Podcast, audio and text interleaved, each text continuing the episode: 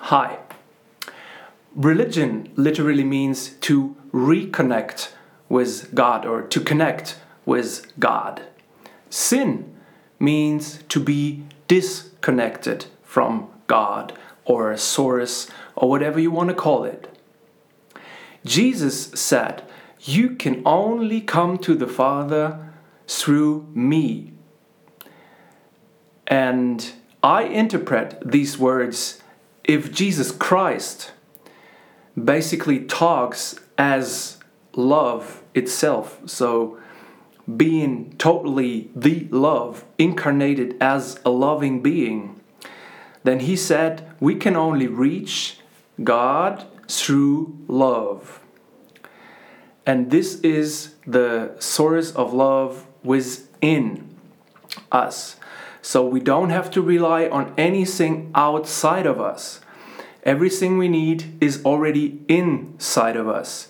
And when we talk about God's love and God loves everybody, what does that mean? God never stops loving in the way that the source energy love is always available it is always available it will never we will never be disconnected from love so the whole God will always love us to no end.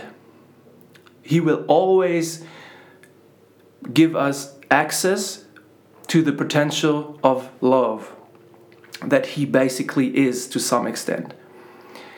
The only thing that we can do is we can block ourselves from the source of love.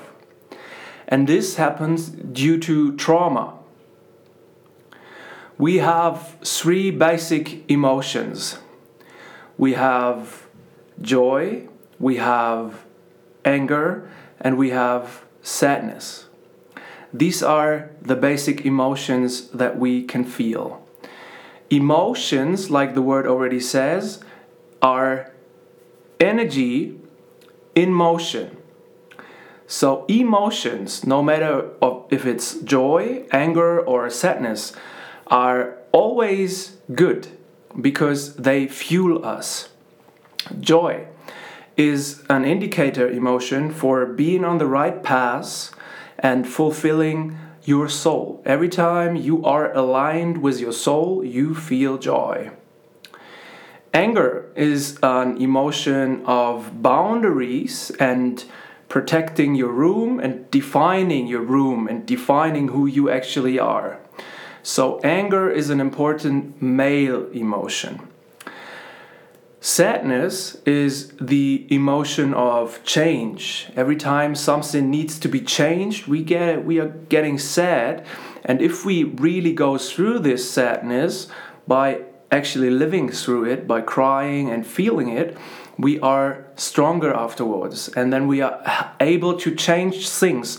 We are able to uh, change the way of life we have or uh, leave the partner who was not good for us, whatever it is.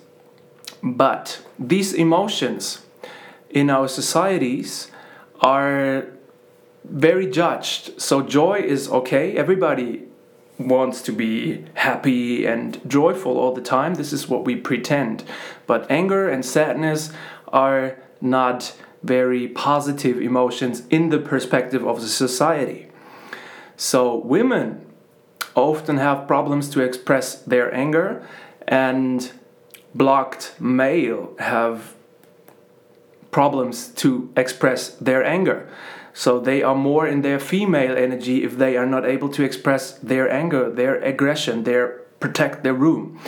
And men usually have problems to express their sadness.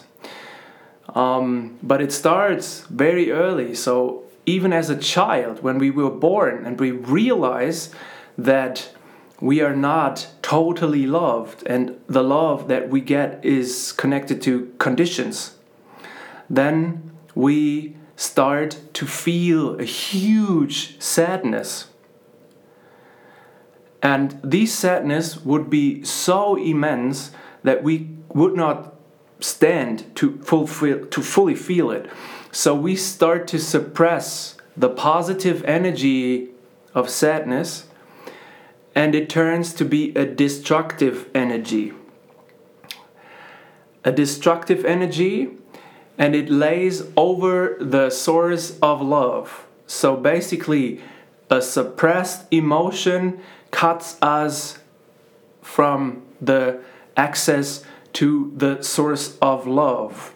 And this emotion is sealed by the fear of death because actually, as a kid, as a small baby, we were threatened by death if we were feeling this.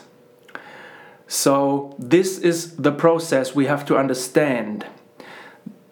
The source is always there. The source doesn't judge at all. Everybody can access the source of love. But we are able to suppress our emotions and to block this love.